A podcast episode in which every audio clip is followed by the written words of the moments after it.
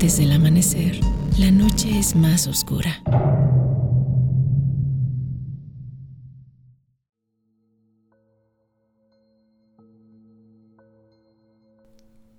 Hola y bienvenidos a Yowali. Como cada noche me acompaña América. ¿Qué tal, Érico? ¿Cómo estás? Eh, ¿Cómo están, queridos escuchas de Yowali? Yo estoy muy bien, muchas gracias. Espero que también nuestros escuchas estén muy bien. Hoy, ¿qué tema nos traes?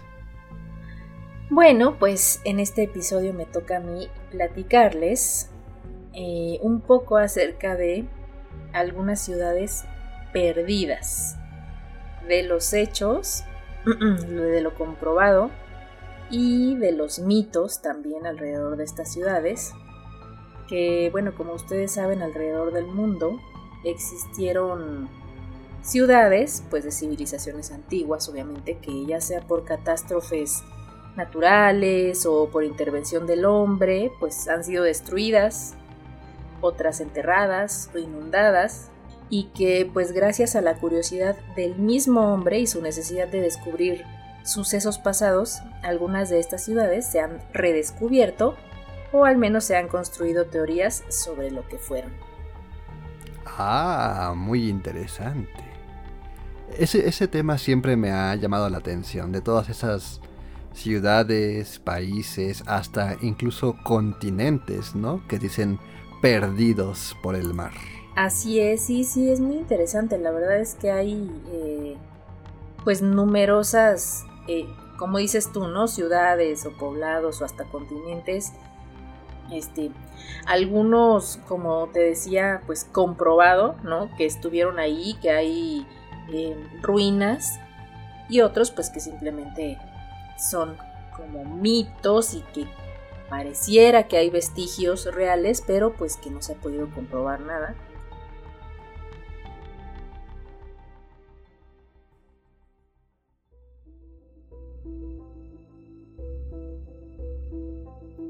Pues aquí en México tenemos varios ejemplos y uno de los más famosos es Teotihuacán.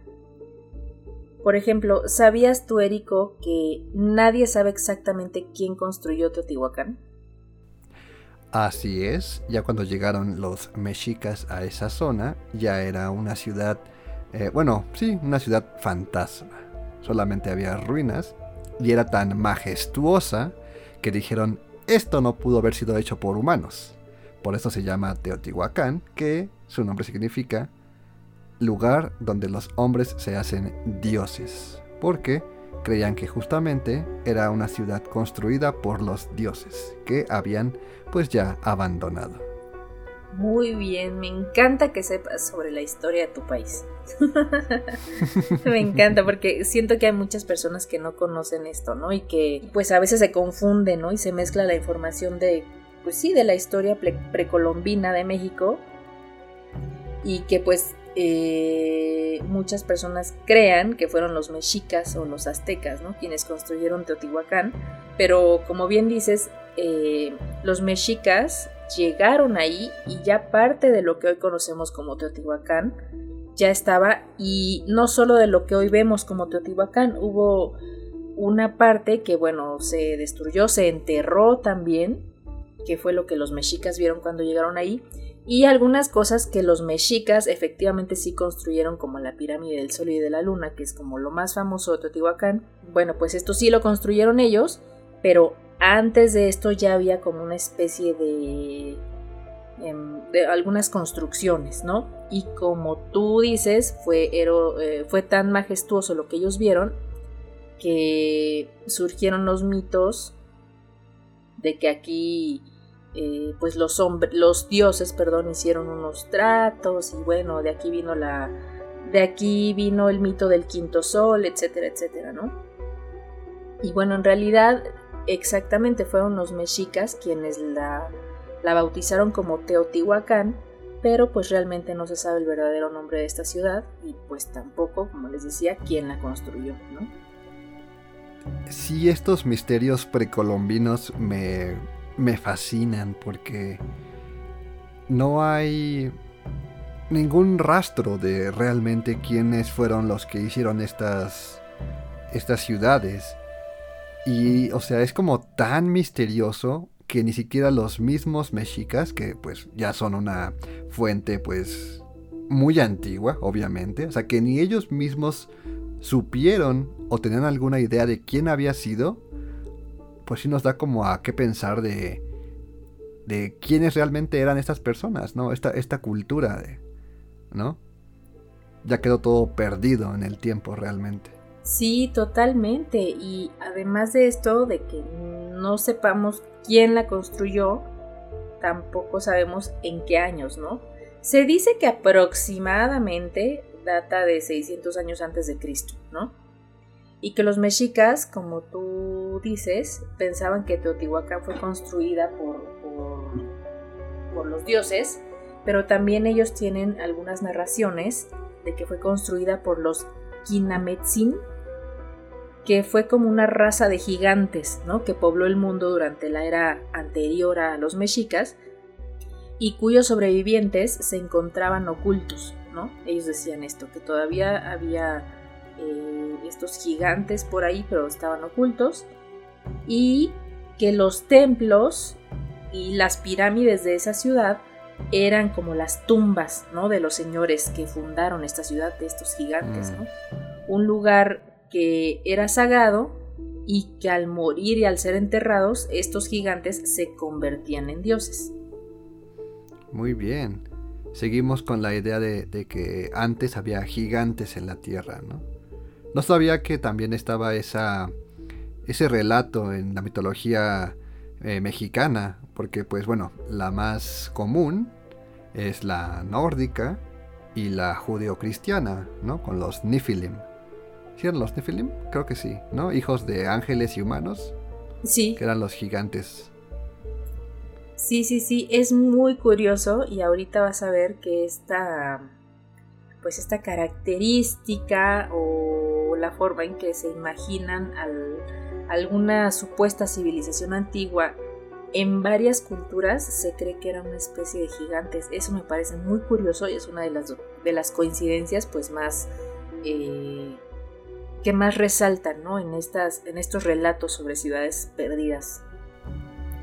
Aunque igual tengo una teoría, pero bueno, primero escuchemos todo lo que tengas que decirnos y ya después complemento con mi idea. Perfecto, me encanta. Fíjate que los informantes nahuas, o sea, aquellos de quienes los españoles recopilaron varios relatos, pensaban que Teotihuacán, como les decía hace ratito, fue el sitio donde los dioses se reunieron para dar origen a Nahui Olin, que es el quinto sol, de acuerdo con la mitología indígena, eh, que sería el sol que alumbra la era contemporánea, ¿no? Según eh, su mitología, hubo como cuatro soles o cuatro dioses, ¿no? Antes de, de y que fue justamente en Teotihuacán donde se dio origen al quinto sol. De hecho, hay un dato muy curioso. Los tlaxcaltecas, en su cosmogonía, o en sus relatos, o también en lo que recopilaron eh, los españoles, eh, ellos decían que en tiempos todavía cercanos, fíjate, a la conquista española, unos, eh, no sé, quizá unas decenas de años antes, ellos mismos habían luchado contra los últimos Quinametzin. Es decir, que ellos se extinguen y pocos años después, aunque no especifican cuánto, llegan los españoles, ¿no? Y sí, justo como mencionaste también, Érico, en Nahuatl, Teotihuacán, significa lugar donde los hombres se convierten en dioses o ciudad de los dioses. Y bueno, otra, otra definición sería Teohuacán, ciudad del sol. Oh, claro, tiene sentido. Y bueno, pues aunque no conozcamos sus orígenes, eh, los vestigios de la ciudad siguen ahí, que es lo que les mencionaba también, ¿no? Hay hay ciudades donde están ahí las ruinas y a través de las ruinas pues podemos imaginar o a través de investigaciones se puede describir perfectamente eh, de qué años data, quiénes la poblaron, etcétera, etcétera, ¿no? bueno, pues Teotihuacán es un ejemplo curioso, ¿no? Porque sí están los restos ahí, pero aún así no sabemos, ¿no? Eh, quién la construyó. De la que no tenemos eh, un vestigio contundente es de la mundialmente famosa Atlántida. ¿Sabes algo oh. sobre este lugar, Érico? Qué cambio tan, tan drástico.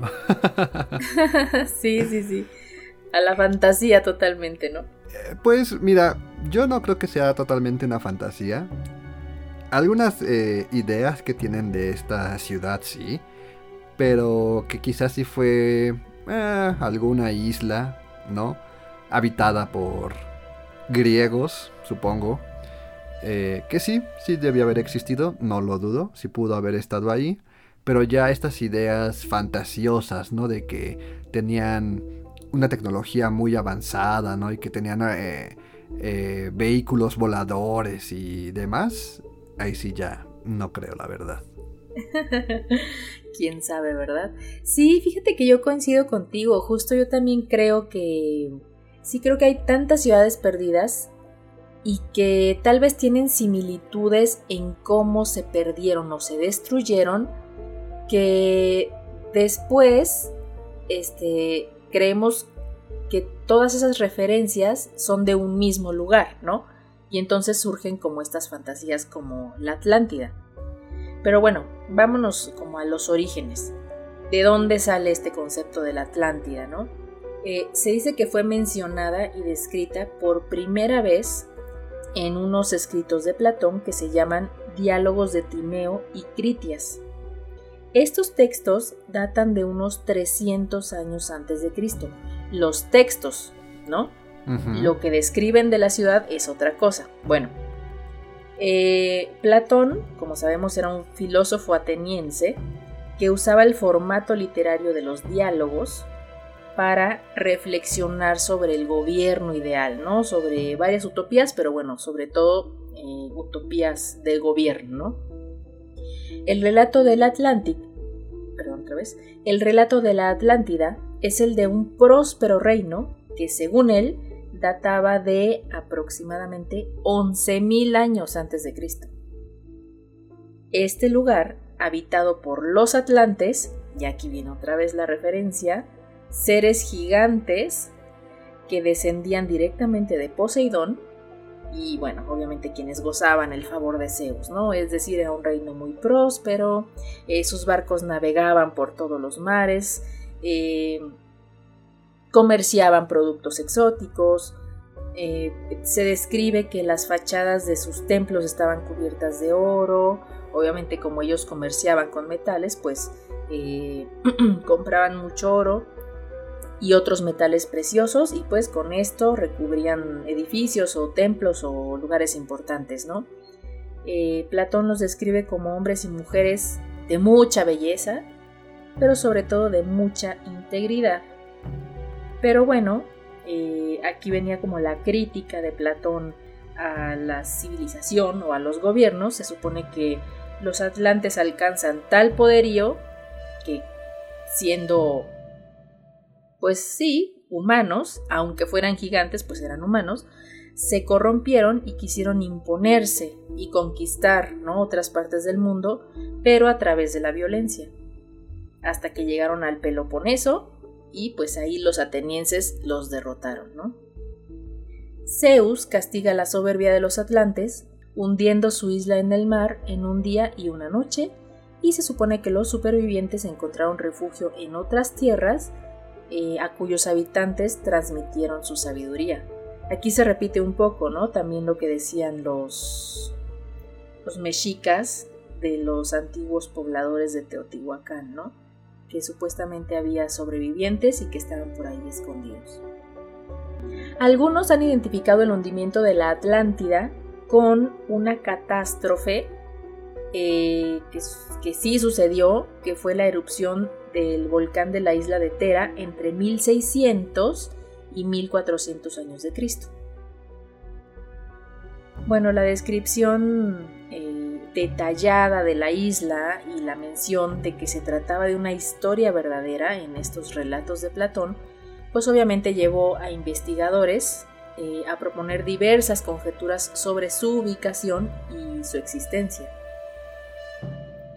Eh, Platón decía que pues la Atlántida realmente no era un lugar para admirar e imitar, ¿no? Lo que él quería eh, representar con esto era como eh, la sociedad o la encarnación de una nación próspera, tecnológicamente avanzada, porque también describe que era tecnológicamente avanzada, y de ahí yo creo que surgen todas estas teorías que tú mencionabas, ¿no? Sobre que ya tenían ellos este, autos voladores y cosas así. Ajá. Y bueno, que, que también era militarmente poderosa, pues se corrompe precisamente por su bonanza económica, por su sofisticación y por su poder. Era más bien como una metáfora, algunos dicen, los que no creen que haya existido realmente, era una metáfora de Platón, ¿no? Para describir cómo las sociedades o las civilizaciones pues se alzan y después llegan a un cierto tope de sofisticación que inevitablemente se corrompen, ¿no? O quizá también haciendo referencia a algunos modelos económicos, ¿no? Como pues tal vez podemos hoy en día observar en el capitalismo, ¿no? Hoy algunos dicen que el capitalismo ya llegó a su tope de sofisticación y que inevitablemente se está resquebrajando, ¿no? Y, va a caer el capitalismo. Pues estos eran como las reflexiones que hacía Platón y pues lo quiso ilustrar con la invención de este lugar, pero pues él aseveraba en sus, en sus diálogos que pues fue un lugar eh, que sí existió. Sí, Platón en estos diálogos hace referencia a muchas metáforas, ¿no? En todos sus em, pláticas que tuvo con estos eh, diferentes personajes en sus diálogos. Para quien guste eh, buscarlos, están muy interesantes todos ellos. Eh, pues sí, habla de muchas metáforas y muchas referencias a esta figura retórica para explicar algunos temas. Entonces, yo creo que sí usó a la Atlántida como un referente, solamente que un poco exagerada, para pues comunicar lo que él quería. Quizás sí, ese pueblo sí existió y sí tuvo un declive por guerras o demás. Pero que sea así tan fantástica, pues bueno, ya mencioné que, que lo dudo bastante. Ah, igual hay muchos, como decías, ¿no? Eh, como en, Historia Perdida, ¿no? De que hubo algún tipo de maremoto o un volcán, ¿no? Que causó que la isla se hundiera. Entonces, yo creo que sí, sí existió algún lugar por ahí quizás con otro nombre, quizás, ¿no? Que Atlántida solamente fue como un nombre inventado, ¿no? Para... Claro. Para su historia, pero que... Pero que sí, sí existió ese pueblo por ahí. Pero exagerado, como dices, ¿no? Porque además él también dice que al final quienes lo. quienes derrotan a este pueblo, pues son los atenienses, que pues de ahí era Platón, ¿no? Qué casualidad. Entonces, obviamente tenía que exagerar como las virtudes de este pueblo superpoderoso a quienes los atenienses derrotaron, ¿no? Bueno, pero ¿por qué este, este relato de Platón se hizo como tan famoso, ¿no? En la época moderna, porque pues se pudo haber quedado ahí, ¿no? Como Digo, no es que Platón no sea famoso o que sus relatos no sean famosos o que no se estudien, ¿no? En, ciertas, en ciertas áreas, pero ¿por qué pasa este relato a la cultura popular? Pues se dice que fue gracias, bueno, o en parte, gracias a un excongresista de Minnesota, Estados Unidos, llamado Ignatius Donnelly, que escribió un libro publicado en 1882 llamado El mundo antediluviano, en el que aseguraba que todos los grandes avances de la civilización y la tecnología se remontaban a la isla perdida de Platón, ¿no? O sea, él decía como todo lo que hemos descubierto ahora eh, tiene sus, bases en tecnología, en tecnología que ya existía en una ciudad o una civilización que existió hace mucho tiempo y que para él la mejor referencia de esto eran los escritos de Platón, ¿no? Platón siendo tan respetado y pues él pensaba como seguramente Platón no se inventó todo esto nada más como, como una metáfora, ¿no? De enseñanza este, sociopolítica, sino que él creía que, pues todas estas narraciones de Platón eran verdaderas, ¿no? Y bueno, pues se ha especulado, como les decía, sobre la presunta pues, locación de la Atlántida y eh, cada especulación con su particular conjunto de evidencias y argumentos. Algunos la han ubicado en el Océano Atlántico, en la Antártida, otros más cerca de Bolivia, otros más cerca de Turquía. Eh, pero bueno, la verdad es que Platón eh, a este respecto pues no deja dudas y él eh, la describe o describe la ubicación de la Atlántida más allá de las columnas de Hércules, eh, más grande que Libia y Asia Menor juntas. Bueno, pues en otras palabras, él dice que estaba en el Océano Atlántico, más allá del estrecho de Gibraltar, en la boca del Mediterráneo.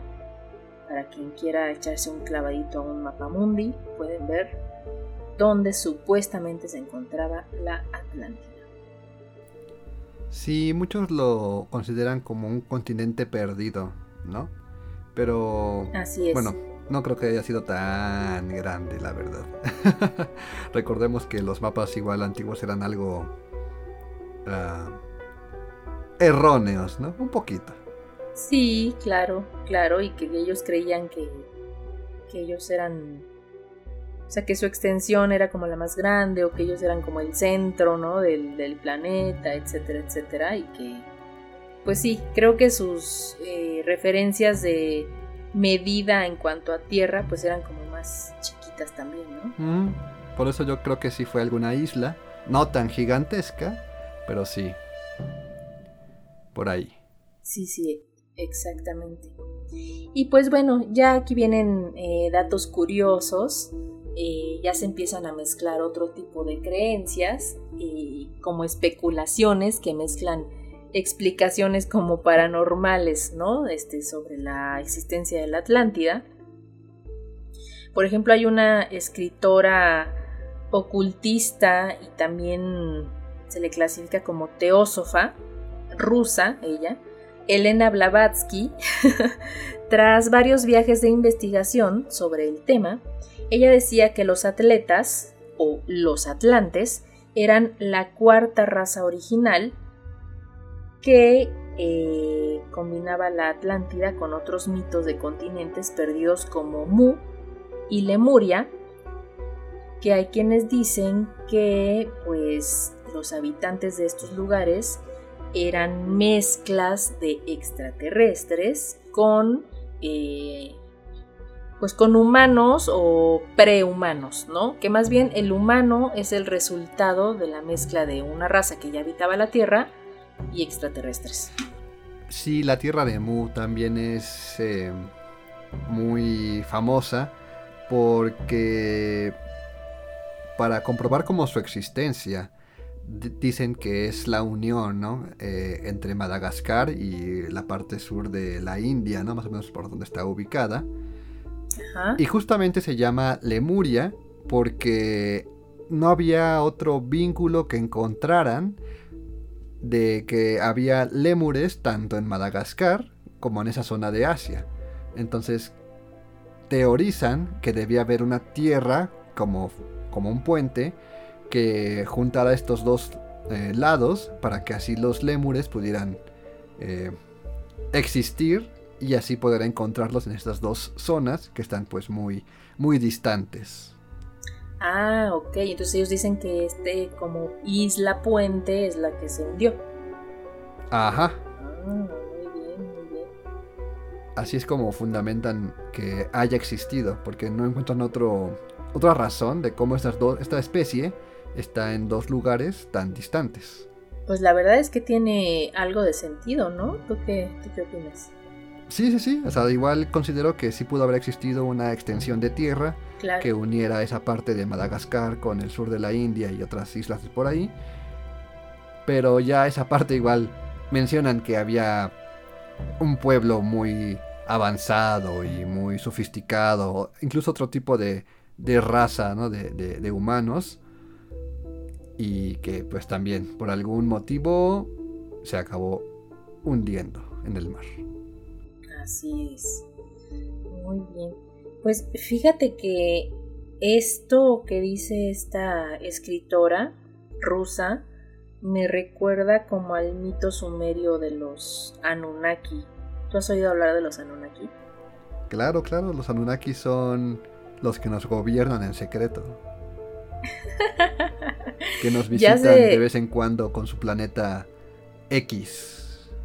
Exactamente, sí, ya se hizo todo un híbrido, todo un híbrido en cuanto a esta teoría. Pero sí, fíjate que, bueno, la palabra en realidad Anunnaki viene de, como les decía, un mito sumerio, ¿no? Los Anunnaki son hijos de Anu, que es el dios del cielo, ¿no? Para los sumerios. Y bueno, los Anunnaki pues son un grupo de, deidades, ¿no? Hijos del dios principal.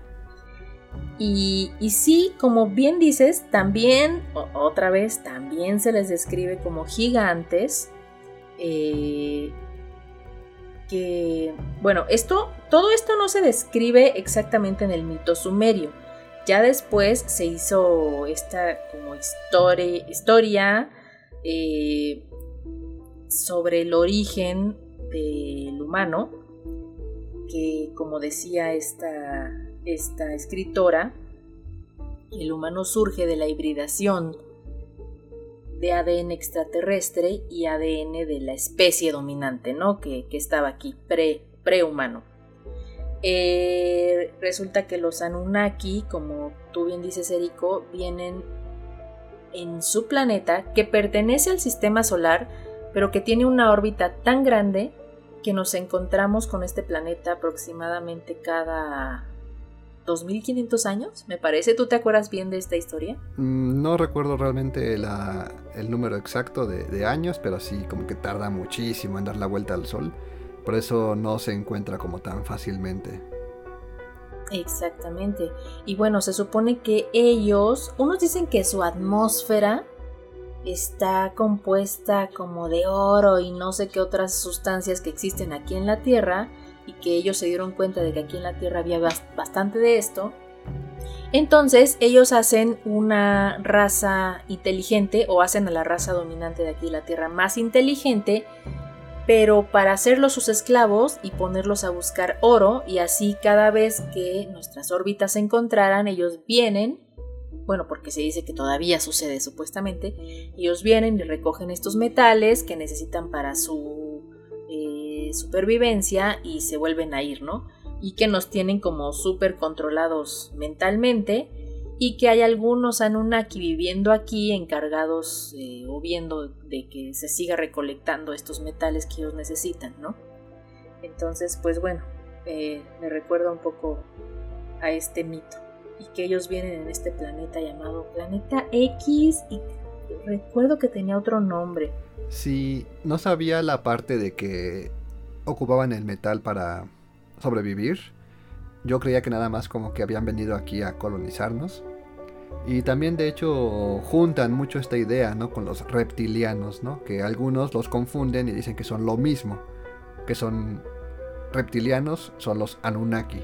Y otros sí los separan como que son dos cosas distintas. Sí, exactamente. Ya en el capítulo de Yowali donde hablamos sobre abducciones, ¿no? Me parece que hablamos un poquito de este tema, ¿cierto? De que pues probablemente haya varias razas inteligentes allá afuera que han venido a visitarnos para diferentes cosas, ¿no? Y sí, una de ellas supuestamente son los Anunnaki y otras serían los reptilianos, ¿no? Que ellos tienen otro tipo de interés en, nuestro planeta o en nuestra población pero bueno, que realmente este, pues son diferentes, pero sí, como dices, se les llega, se les llega a confundir, ¿no? Así es. Ah, bueno, y también pueden encontrar este al planeta X con el nombre de Nibiru, que es este planeta, ¿no? Donde viven los Anunnaki. Y bueno, de, este, de esta historia, si, si tienen curiosidad de saber más acerca de estas teorías, hay un autor estadounidense que se llama Secaria Sitchin, que precisamente escribió una serie de libros que promueven la teoría de los antiguos astronautas, que es este supuesto origen extraterrestre de la humanidad, ¿no? Y pues obviamente atribuye la creación de la cultura eh, sumeria a los Anunnaki, también se les llama Nephilim. Ah, son los que tú mencionabas hace ratito, ¿no? Que también... Ajá, los Nephilim son los híbridos de ángeles y humanos según la mitología judío-cristiana. Ah, entonces más bien supuestamente este señor dice que esto de que sean ángeles está como mal traducido, ¿no? Que realmente son personas que vienen del cielo, pero no porque sean ángeles, sino porque son extraterrestres y son estos Anunnaki y se hibridan con los humanos y salen, ¿no? Los, bueno, los sumerios. Y que vienen de este planeta llamado Nibiru o planeta X que como les decía, sí pertenece al sistema solar, pero que tiene una órbita muy grande, ¿no? Por eso nunca lo vemos. Sí, esta parte de los gigantes en la mitología judio-cristiana los pone como personajes malos, como malignos siempre. Oh, ya, ya, ya. Que se oponían al, mandato de, de, Dios. Y un ejemplo es este Nimrod, de quien ya hablamos en un anterior episodio. También a él lo, lo ponen como un, un gigante que era un ser divino y pues bueno, su historia la pueden ver más a profundidad en ese, en ese capítulo, pero que pues sí, que justamente por eso, por, por el... Por lo que hizo Nimrod en contra de, de, de, de Dios, pues ya sabes, ¿no? Que manda el diluvio universal, y pues así se extingue la raza de gigantes. Fíjate cómo tiene coincidencias, ¿no? Manda el diluvio y se dice que estas, estas antiguas civilizaciones que venían de las estrellas, sus islas o ciudades o lo que sea, son eh, destruidas por el agua, ¿no? Son hundidas. Otros dicen que por la ira de Zeus, ¿no? Les manda así como unas marejadas y los hunde. Y estas eh, historias judeocristianas que pues más bien la ira de Dios y les manda el diluvio.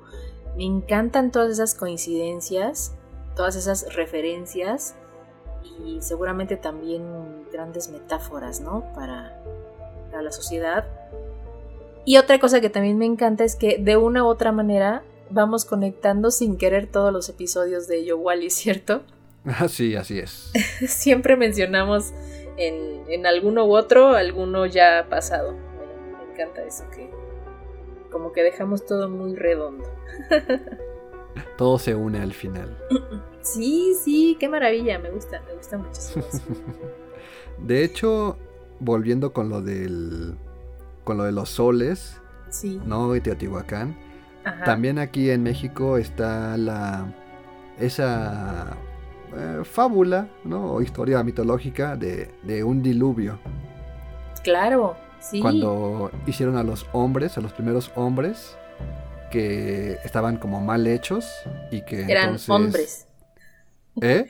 Eran hombres. O n v r Supongo que sí, porque eran monos. porque estaban mal hechitos. Ajá. Y que no recuerdo si fue Tlaloc o algún otro dios que mandó un diluvio para justamente extinguirlos y que estos hombres, ¿no? Eh, huyeron a la selva y para sobrevivir, pues se treparon a los árboles y se acabaron convirtiendo en monos, justamente. Que son los monos que ahora conocemos. Claro. Entonces ahí también está nuestra historia de un diluvio aquí en América un diluvio que acaba con unos gigantes y que sobreviven algunos y se ocultan, ¿no? Esa es ah. como la constante, la constante, la constante. Qué curioso. Qué curioso, me encantan, me encantan esas coincidencias. Además en culturas tan supuestamente separadas, ¿no? Tanto por tiempo como por tierra. Eso está increíble. Así es. Y bueno, retomando el concepto de la Atlántida y pero viniendo un poco más acá, en la, en la línea del tiempo, eh, en la línea del tiempo, algo más cercano a nosotros, ¿sabías, Eriko, que hay una Atlántida japonesa? Ah, por supuesto. Yonaguni. Muy bien, sí, sí, sí. Muy bien, pues sí, así es. Eh, en 1987, un submarinista llamado Kiachiro Aratake exploraba las islas Ryukui, que están al sur de Japón, y se encuentra con lo que él describe un hallazgo asombroso. A 25 metros de profundidad, alcanzó a distinguir una serie de escalones, o lo que parecen escalones, tallados eh, casi a la perfección, ¿no? Con bordes rectos y él los describe como eh, pues sin signos de erosión. Hoy este lugar sumergido es oficialmente conocido como el monumento Yonaguni. Eh, es un coloso de piedra de 50 metros de largo por 20 de ancho y pues constituye uno de los sitios submarinos más insólitos del mundo. Eh, después de que Aratake descubriera esta estructura, obviamente pues ya no se vuelcan grupos de científicos eh, dirigidos por un geólogo llamado Masaki Kimura de la Universidad de Ryukui en Japón y pues comienzan a investigar eh, toda esta misteriosa formación rocosa, ¿no? Algunos determinaron que tiene entre 5.000 y 10.000 años de antigüedad, lo que coincide otra vez, curiosamente, con el mito de la Atlántida, ¿no? Eh, aproximadamente que se dice que la Atlántida existió hace 12.000 años, ¿no? Y este sitio, pues, supuestamente eh, data de 5.000 o 10.000 años de antigüedad, ¿no? Pero bueno, hay diferentes teorías de, eh, o sobre su origen. Algunos creen que se trata de un vestigio de una civilización perdida. Eh, algunos dicen que es el pueblo Jomón, de quien sí hay eh, evidencia o relatos, eh, que es un pueblo que habitó el Japón antiguo hacia, que es un pueblo que habitó el Japón antiguo hacia el año 12.000 a.C., que vuelve a coincidir ¿no? las fechas, y pues también se le vincula con el mito del continente perdido que tú nos mencionabas hace, ratito de Mu. Y bueno, quienes han tenido la oportunidad de explorar este lugar lo describen como algo parecido a una pirámide. Dice que tiene, que pues sí, tiene como pasillos, pasadizos, entradas arqueadas. Eh, lo que pareciera una escalera de caracol por ahí también. Y bueno, pues por eso es que muchos expertos se inclinan a que pues serían inusuales formaciones naturales, ¿no? Dicen que indudablemente son eh, obra del ser humano, eh, por los diferentes niveles, por estos como escalones que les digo, que están muy bien definidos, eh, pues dicen que sí es de origen humano y otros dicen que no, otros dicen que son formas caprichosas de la naturaleza que estando en un área propensa a los terremotos, que al chocar la tierra, las placas tectónicas, eh, pues por eso se forman como una especie de escalones, ¿no? Pero sí hay varios que dicen que esto no lo pudo haber construido el hombre, que es algo natural. Pero bueno, la verdad es que por como se describe, yo sí creo que es algo más de mano humana, ¿no? ¿Tú has visto las fotos de este lugar? Sí, he visto algunas imágenes que son como de un basamento piramidal extremadamente gigantesco, ¿no? Em, igual lo que sabía de este lugar, que era lo que más desconcertaba a los investigadores, era que según datando, ¿no? A esta, pues sí, este, este basamento, lo ubicaban, em, de hecho, años más atrás de lo que tú nos mencionaste, que lo ubicaban en la como en la primera o la última glaciación, algo así más o menos. O sea que era que era un pueblo incluso más antiguo que los sumerios.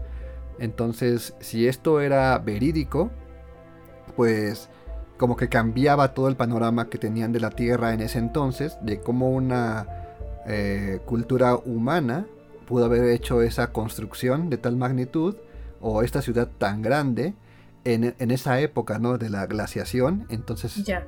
pues sí, ubicándola como en- ahora la más antigua que, que, que se tiene registro.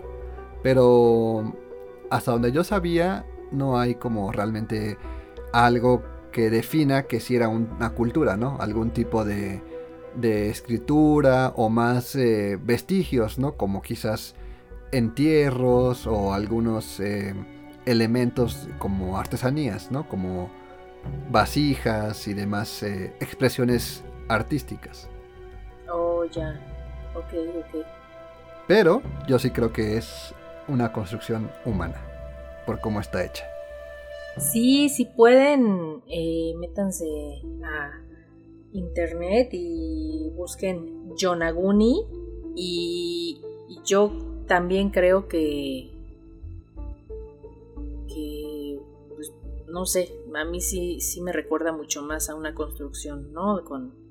Este, humana, ¿no? Pirámides, obviamente construcciones antiguas, pero sí está medio increíble que la naturaleza haya hecho esto, ¿eh? No porque la naturaleza pues no haga o no forme ciertas cosas eh, mu- muy impresionantes, pero esto sí es como casi casi está medido, ¿no?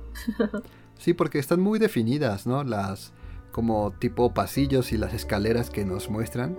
Sí, sí. Lamentablemente también lo que vemos en internet son siempre como las mismas imágenes. no hay como realmente muchas nuevas. Son, pues sí, o sea que se haya como abierto más al público, ¿no? Este lugar. Entonces Sí, nos limita mucho el saber qué realmente hay ahí. Así es, pero sí vale la pena ver, por lo menos para darte una idea de las dimensiones, ¿no? Por ahí hay unas fotos donde se ven unos buzos y estos escalones gigantes atrás. Sí, sí me sorprendió un poco. Así es. Y pues bueno, como les decía, eh, Yonaguni se conecta un poco más con el mito de Mu, ¿no? Que con el de la Atlántida, porque como también les decía, algunos la describen como la Atlántida japonesa. Pero pues algunos expertos, ¿no? Que les gusta investigar sobre estos temas de ciudades perdidas, lo conectan más con Mu, que como les decíamos ahorita, pues es el nombre de un supuesto continente perdido y este pues cuyo concepto y nombre fueron propuestos por un escritor del siglo XIX, Augusto Le Plongeon, quien afirmó que varias civilizaciones antiguas como la de Egipto y Mesoamérica fueron creadas por refugiados de Mu, el cual estaba localizado en el Océano Pacífico. Y pues bueno, para estas afirmaciones obviamente él se apoya en Fíjense, esto también está increíble. Él se apoya para estas aseveraciones en la traducción de un códice maya conocido como el Códice Trocortesiano, que es uno de los cuatro únicos códices mayas prehispánicos que se conservan. Gracias a esto, pues él sostenía que esta civilización perdida de hace miles de años extendió su avanzada tecnología por todo el mundo eh, esta tecnología les permitió la construcción de estas grandes pirámides, ¿no? Que se encuentran esparcidas en distintos continentes. Es decir, en esta teoría se cree que estos seres, que estos eh, habitantes o que estos, estos personajes no solamente se quedaron en un solo lugar, ¿no? Sino que viajaron por el mundo y pues construyeron cosas o le dieron esa tecnología a los humanos, ¿no? Para construir eh, pirámides que se encuentran en distintas partes del mundo. Eh, también sugiere que varias civilizaciones antiguas tienen un origen común en Mu, es decir, que varias civilizaciones o varias razas vienen ¿no? de, de, estos habitantes de Mu. Y más específicamente, ellos dicen que eh, la civilización del antiguo Egipto Asiria, la civilización del Valle del Indo, el Perú, eh, el Perú preincaico, obvio, la isla de Pascua y la, algunas culturas pre-mayas. ¿Por qué dice esto eh, este autor? Pues dice que estas eh, civilizaciones compartieron similitudes artísticas, arquitectónicas, lingüísticas, ¿no? Ya que pues todas estas que les mencioné utilizaban un sistema de escritura jeroglífica. Eh, también tenían cosmogonía similar, ¿no? Creencias comunes del tipo eh, solar, de que lo que les mencionábamos un rato, ¿no? Sobre las eras de los soles y que si el primero, el segundo, el tercero y el cuarto sol, y de que si el sol representa al dios, etcétera, etcétera. Bueno, eh, de hecho, los nativos pascuenses conservan una leyenda muy similar, eh, que en Egipto y Asiria se trataba del mito originario de la Atlántida, se vuelve a cerrar el tema, ¿no? Y pues en Pascua existe la memoria de una antigua patria llamada Jiva, que casualmente, ¿verdad?, se hundió por un cataclismo y que produjo una emigración a la isla de Pascua. De hecho, todavía en Perú y Bolivia se narra eh, esta historia que también hace referencia a una tierra perdida en la misma ubicación bueno, aunque en este caso la isla diagonal continente perdida se llama Atlantis, y bueno, no podemos negar que se parece muchísimo a Atlántida, ¿no? Ajá. y bueno, Atlantis eh, quiere decir eh, tierra antigua, ¿no? Y bueno, los defensores de esta teoría afirman que más al sur del continente americano, pues las leyendas sobre una tierra ancestral, ancestral desaparecida, pues también se realzan en la mitología del pueblo indígena mapuche del sur de Chile, quienes incluso mencionan que son descendientes de una raza venida de una tierra tragada por las aguas, la cual justamente, pues según su historia, llevaría el nombre de, adivinen, ¿cómo se llama? Mu. Entonces, todas estas coincidencias todas esas coincidencias me, pues sí, me causaron muchísima curiosidad ahora que estuve investigando sobre este tema de ciudades perdidas. ¿Qué te parece, Eric? Muy impresionante, la verdad. Sí, hay muchísimas referencias a estas antiguas civilizaciones o pueblos o simples territorios, ¿no? Que se acabaron perdiendo por algún tipo de desastre. Así es, y como les decíamos, pues todas estas historias, o sea, como que en cada cultura y civilización, por ahí hay una historia o un mito de una civilización antigua que fue tragada por las aguas. Algunos eh, coinciden que como un castigo, ¿no? Como por su avaricia o porque eran muy violentos o porque quisieron imponerse al resto del mundo eh, que eran gigantes, eh, que hubo sobrevivientes y que compartieron su conocimiento, etcétera, etcétera. Pues todas estas coincidencias tan bonitas que nos encantan, Yowali.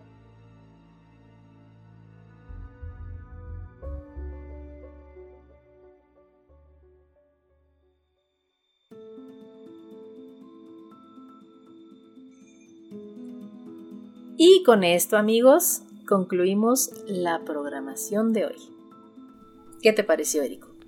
Muy bien, muy bien. Como te dije hace ratito, me, me gusta mucho esto de las ciudades perdidas, de su misterio que, que emanan, o aunque no sean misteriosas como tal, pero el no tener un registro de quién realmente estuvo ahí, cómo eran, su cultura, su modo de, no sé, su mitología, todo lo que los envuelve, que esté perdido, pues nos, hace fantasear, ¿no? Y, y querer imaginar, ¿no? Que son un, un lugar como muy...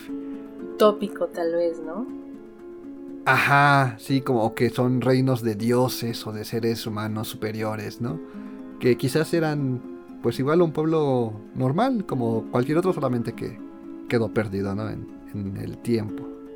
Sí, a mí también me gusta mucho que haya margen, ¿no? Justamente para la especulación, para la fantasía, para la suposición, que haya quienes no les gusta, ¿no? Quieren todas las bases científicas y evidencias, pero el humano, creo que parte de nuestra esencia es ser soñadores y pues también sin todas estas teorías y especulaciones, pues tú y yo simplemente no estaríamos aquí haciendo este programa, ¿no? así es, así es. Y ya que mencionas todos estos pueblos perdidos, yo creí que ibas a hablarnos un poco de la ciudad más famosa de América, que está perdida. ¿Cuál sería esa, Erico? El Dorado. Claro, tienes todísima la razón. Claro, claro, claro. Cuéntanos tú, cuéntanos. bueno, pues creo que no sé más allá de lo que la cultura general ubica de este tema, que era una ciudad perdida que se usó más que nada como un atractor para reclutar gente que se quisiera aventurar a la, a la conquista de América, ¿no? A los españoles de ese entonces los movía mucho la riqueza, el oro, y pues bueno, sí había ciudades muy, muy ricas en estos metales y en otras eh, piedras, pero justamente crearon una, según que había eh, como vestigios o que alguien la encontró pero que ya no supo cómo volver, de una ciudad que estaba totalmente cubierta de oro, ¿no? Y que por eso se llama justamente El Dorado, por, porque todo estaba cubierto de oro, ¿no? Las, las paredes, los pisos, eh, cómo se vestía la gente de ese lugar. Y pues se usó más que nada como para llamar la atención de todos estos conquistadores, ¿no? Y querer motivarlos a buscar esta tierra y pues saquearla. Claro, porque además me imagino que ya habían llegado y se habían asentado en algunas tierras muy agustamente y lo que querían era incentivarlos como dices, ¿no? Para que siguieran explorando, para que las exploraciones y las expediciones y la búsqueda continuara y pues qué mejor incentivo que el oro, ¿no?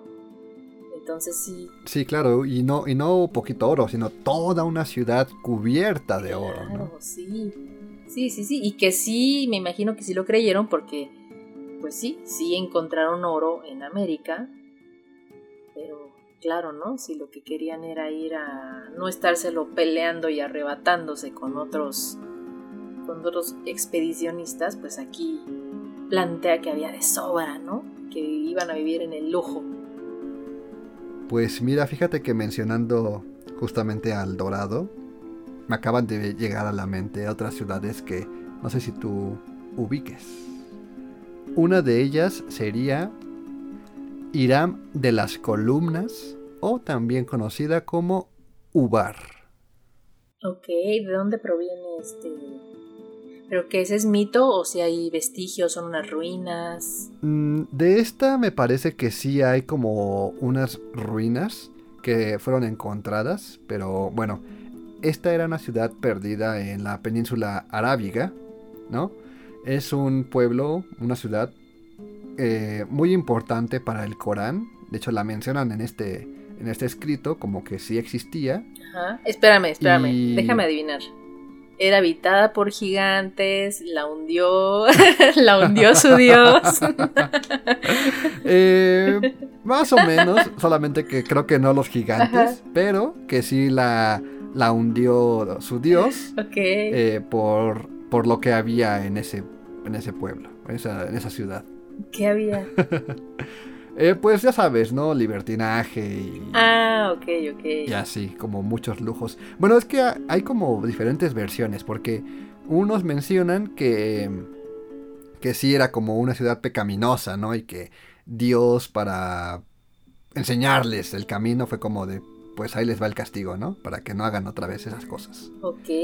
Y otros mencionan que incluso era un lugar sagrado donde habitaba Salomón, el rey Salomón, que era oh, como muy importante, ¿no? En esta cultura. Que ahí tenía su, palacio y todo. Y era una ciudad muy, muy lujosa, muy, muy fantástica, con muchas columnas. Por eso se llamaba eh, así, eh, la ciudad de los pilares o Irán de las columnas. Ah, Ajá. Bueno, eh, hay muchos mitos de esta ciudad. Algunos dicen que quien, quien la fundó o que incluso el mismo Salomón contactó a un genio, a un jin, de quien ya Oh. habíamos hablado antes, igual aquí en Yowali, Sí. y que este ser le dio el poder, ¿no? Toda esta sabiduría que él tenía y que aparte le ayudó a fundar esta ciudad así de fantástica, porque pues fue justamente en medio del desierto donde no había nada. Ok. Eh, pero bueno, ahora sí, la, la parte real de esta ciudad es que se asentó sobre un oasis. Ok. Pero este oasis era subterráneo. Entonces, al explotar estas aguas subterráneas, eh, pues crearon justamente un hueco, ¿no? Como un socavón. Ah, ahorita que están de, de- de moda los, los socavones. Me está dando Eh, miedo tu historia, ¿eh? Porque se parece un poco a, a- a ciertas partes de, de la Ciudad de México. Pues sí, justamente al vaciar el agua, ¿no? Para ocuparla para la ciudad, se fue eh, pues vaciando este, este lago subterráneo, se acaba venciendo la caverna y por eso se hunde la ciudad. Mm, Ok, gran enseñanza para nosotros. Por eso es que esta ciudad cuenta, ¿no? Que desaparece tragada por la tierra en una noche, ¿no? Porque pues fue esta tragedia de que al agotarse el agua, pues la ciudad colapsa y pues desaparece. Wow, ok, ok, una vez más. Pero Ajá, como te digo, sí hay como expediciones y demás que han encontrado rastros de lo que parece ser esta ciudad, ¿no? Enterradas, justamente que coinciden con estas, estas aguas subterráneas. Entonces, pues mencionan que esta- estas sean posiblemente Irán. claro, claro, claro. Pues sí, es que no dudo nada, ¿no? Como tú dijiste al principio, no dudo nada que, que hay un montón de ciudades eh, que hayan desaparecido, y como yo también los di- lo dije, ¿no? Por distintas causas, y muchas de ellas, claro que sí, pues por el agua, ¿no? Desde tsunamis, eh, hasta colapsar, ¿no? Como la que acabas de des- describir, colapsar sobre eh, mantos acuíferos ya vacíos. Eh, pues sí, no dudo que haya un sinnúmero de, de lugares así en el mundo y que pues al quedar relatos sobre esto, pues creamos que viene todo de un, de un mismo lugar, ¿no? Cuando seguramente hay un montón de lugares así, un montón de ciudades desaparecidas. Y sí, o sea, no es como por menospreciar a los antiguos eh, arquitectos, ¿no? Porque eran obviamente muy hábiles, Claro. pero quizás no había como esa misma ese mismo conocimiento no de estructuras y pues eran tampoco había como tantos materiales tan complejos como ahora no quizás estas eh, ciudades eran un poco más frágiles y pues con el tiempo era obvio que se iban a acabar desgastando y pues acababan colapsando y pues mencionaban no que había sido un castigo de, de su dios Cierto, cierto, tienes toda la razón, fíjate. Este, seguramente también hubo ciudades que por terremotos, ¿no? Por terremotos, como, por- como lo mismo que estás mencionando, este, quizá los cimientos de las construcciones, los materiales, todo esto, seguramente algunos terremotos acabaron con pueblitos enteros, ¿no? Y que ya después en los relatos estos pueblos se convierten como, no era un pueblo, era una ciudad. Y luego las exageraciones era como, es que era un pueblo súper próspero y con gente súper buena y entonces, ¿sabes? O sea, seguramente quien lo va relatando le va añadiendo cosas y entonces al final ya son, este, continentes con gigantes descendientes de los dioses, ¿no? No sé, puede ser, claro. Ah sí mira y justamente te iba a contar mi idea de los gigantes no Ajá, sí, sí. pues de que el hombre de Neandertal convivió bastantes años con el hombre de Cormañón o el Homo sapiens como tal lo conocemos, ¿no? Ok. Entonces yo pienso que quizás había algunas ciudades que pues obviamente estaban eh, fundadas y regidas por este ser, ¿no? El, el Neandertal, que quizás eh, para los hombres modernos, entre comillas, para así decirlo, para, para distinguirlos, pues los veían gigantes, ¿no? Porque eran pues más grandes, más toscos, ¿no? Claro. Entonces, yo pienso que de ahí viene la idea de que eran gigantes, porque los veían como deformes o muy grandes o, o sí, o, más salvajes o más fuertes que ellos, ¿no? Esa es mi idea. Sí, por supuesto, y creo que, que retomando, ¿no? Lo que, lo que acabo de comentar, que seguramente relatos que en aquel momento pasaron de boca en boca, era como, ay, esta, esta raza gigante, y a lo mejor que ellos medían, no sé, 1,50 y la otra raza medía 1,80, ya para ellos era como, los describían quizás como más grandes, pero como te decía, en los relatos se suele ir agregando se suele ir exagerando o se suelen ir agregando detalles, ¿no? Sea, a lo mejor ya al final era como, pues sí, era una raza más grande, eh, quizá más fornida, quizá ni siquiera más alta, sino eran como más anchos de espalda, qué sé yo, y de pronto en los relatos ya queda como, eran gigantes, ¿no? y entonces a ti te dicen gigante y ¿qué te imaginas? Pues a un personaje ahí de dos metros para arriba o más grande, ¿no? Claro, Claro, sí, mínimo, ¿no? De, dos metros, tres, cuatro, cinco metros. Claro, claro, claro.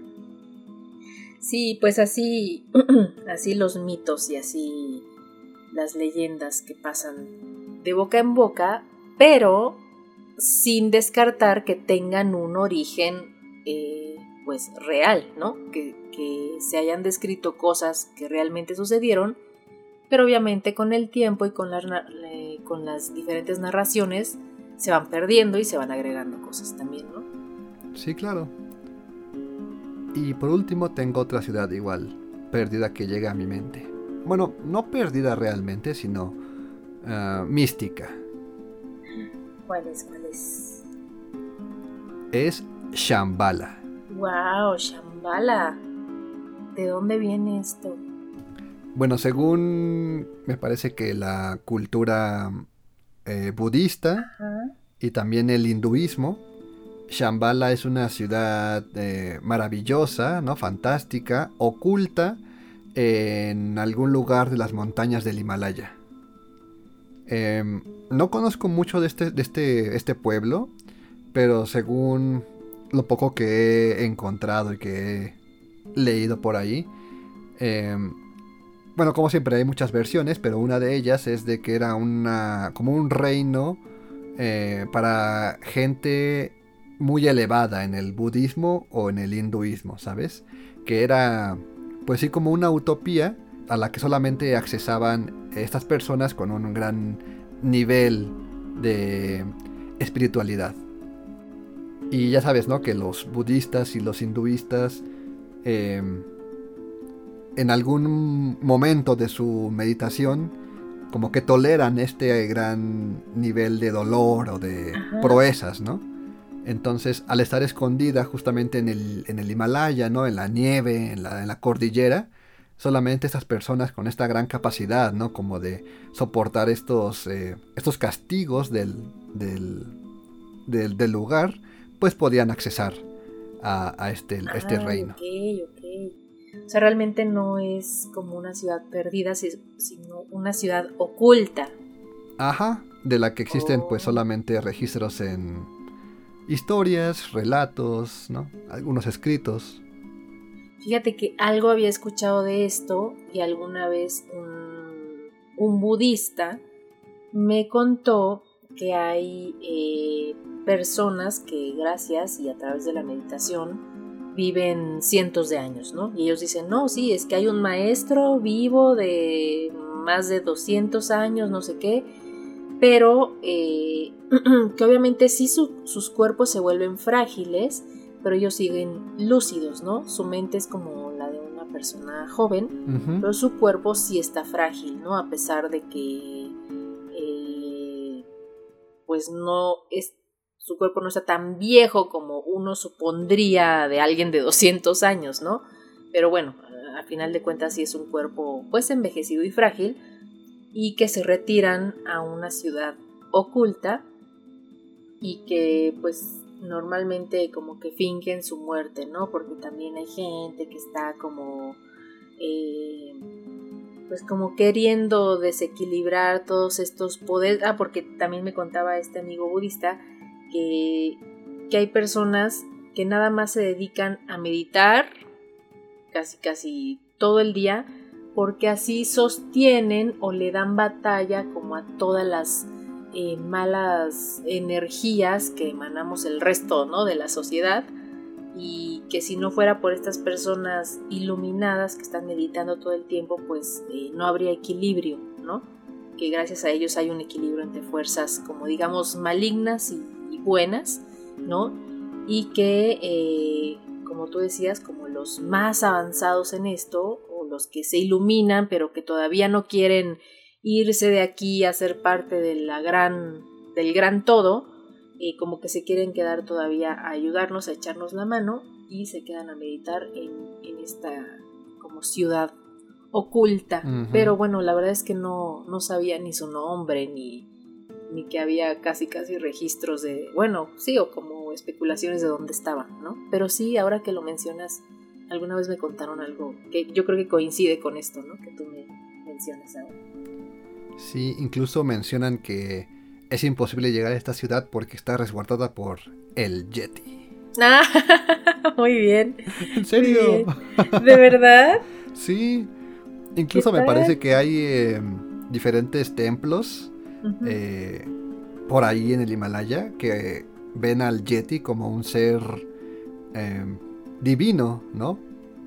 Que hasta incluso tienen sus reliquias, ¿no? Pelaje de Yeti y y así cosas. ¿Que serán una de las encarnaciones del Buda, tal vez? No sé si tanto así, pero, pero sí. pues ya ves que ya ves que el Buda tiene como varias eh, encarnaciones eh, y en algunas es ah, bueno a lo mejor me voy a aventurar un poco a decirlo pero he visto algunas imágenes de supuestas encarnaciones de Buda eh, donde, viene, donde está con animales, pero no sé si específicamente haya unas donde Buda sea únicamente algún animal. Eh, por ejemplo, en, el Krishnaísmo, creo que así se le llama, este, también Krishna tiene como varias encarnaciones, dependiendo de lo que quiera hacer, ¿no? Y a veces se encarna en un animal como feroz para defender a sus seguidores, ¿no? Entonces a lo mejor el Yeti es una de estas encarnaciones de Buda feroz para defender a este o las puertas, ¿no? de este lugar. Ah, probablemente puede ser. ya haciendo especulaciones sobre el Yeti y el budismo. Muy bien. Y así es, amigos, si ustedes conocen alguna ciudad perdida o continente, nos lo pueden compartir en las redes de YoWally, las cuales son YoWally Oficial tanto en Twitter como en Instagram. Y si ustedes quieren escribirle directamente a el host de este programa, ¿a dónde te pueden escribir, Erico? Pueden encontrarme únicamente en Twitter como arroba erico-bajo. Esto es arroba E-R-I-C-K-H-O-bajo. Sí, amigos, escríbanos, sugiéranos temas, eh, díganos cuáles les han gustado más. Eh, por ejemplo, le quiero mandar saludos a Chanel Vázquez, a Mario Tobón y a Xochitl Fernández, que siempre nos escuchan, que nos sugieren temas. Y bueno, les mando un gran saludo. Muchísimas gracias por seguir a Wally. A todos ustedes, muchas gracias. Recuerden que cada sábado a las 8 de la noche hay un nuevo episodio a través de Spotify y de cualquier plataforma donde escuchen sus podcasts. Y bueno, que pasen una buena noche. Cuídense de que su ciudad no sea tragada por el capricho de los dioses. Que estén muy bien. Y bye.